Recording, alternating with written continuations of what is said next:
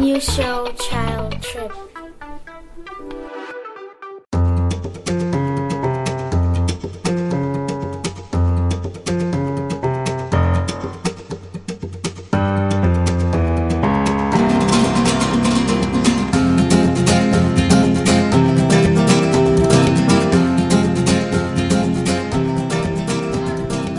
Welcome, dear listeners. This is a child trip and this report about Monaco.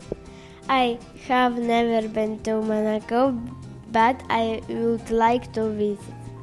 I was in Monaco many times and it wow, was so beautiful. I was also there, but I want to go back because it was great. Let's go! Well, tell I us some information about Monaco. Okay, did you know it was founded in 1215? Oh, I didn't know that.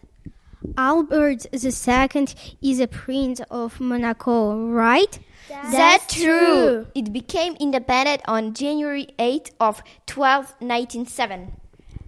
Really, that's interesting.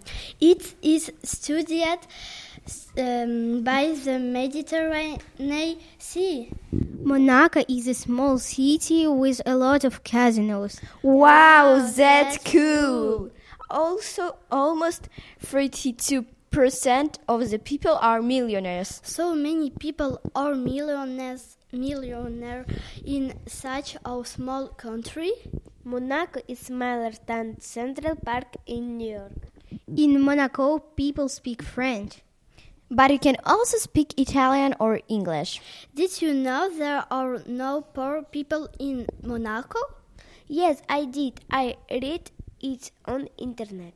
I had no idea. These are some facts all about Monaco. Thank you for listening, dear listeners. Bye bye.